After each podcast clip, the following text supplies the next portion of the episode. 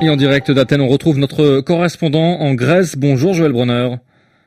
Bonjour. Joël, la situation euh, reste très tendue hein, la frontière terrestre avec la Turquie depuis qu'Ankara a décidé de laisser passer des milliers de migrants et de réfugiés souhaitant se rendre en Union européenne.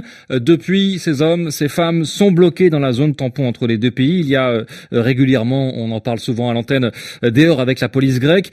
Joël, vous revenez-vous de l'île grecque de Lesbos, dont on va rappeler qu'elle se situe à quelques kilomètres seulement des côtes turques. Et là, en revanche, Recep Tayyip Erdogan, le président turc, a de nouveau l'ordre à ses gardes-côtes ce week-end d'empêcher les départs en mer de, de migrants. Quelle est la situation sur place, Joël? Après l'ouverture des frontières turques fin février, des bateaux transportant plus de 500 migrants ont accosté début mars sur l'île de Lesbos, où se situe en particulier Moria, le plus grand camp d'Europe. Considérant que ces réfugiés sont instrumentalisés par le régime du président Erdogan, la Grèce a décidé unilatéralement de ne plus prendre en compte aucune demande d'asile au cours du mois de mars et de considérer comme hors la loi toutes les personnes arrivées donc illégalement, et ce, au grand dam des défenseurs des droits de l'homme.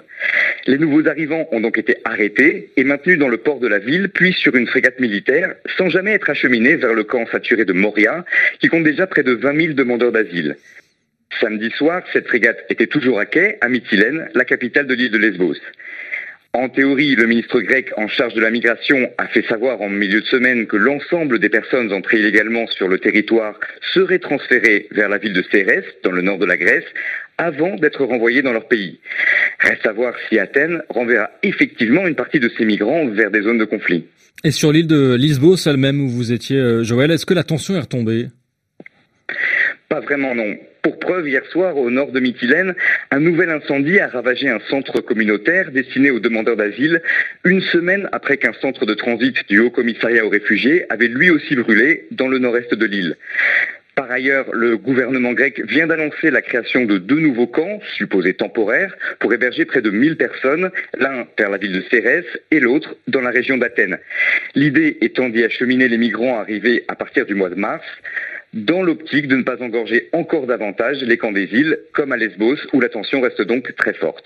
Alors en parallèle, Joël, euh, les tensions entre la, la Grèce et la Turquie, les relations étaient déjà pas au beau fixe.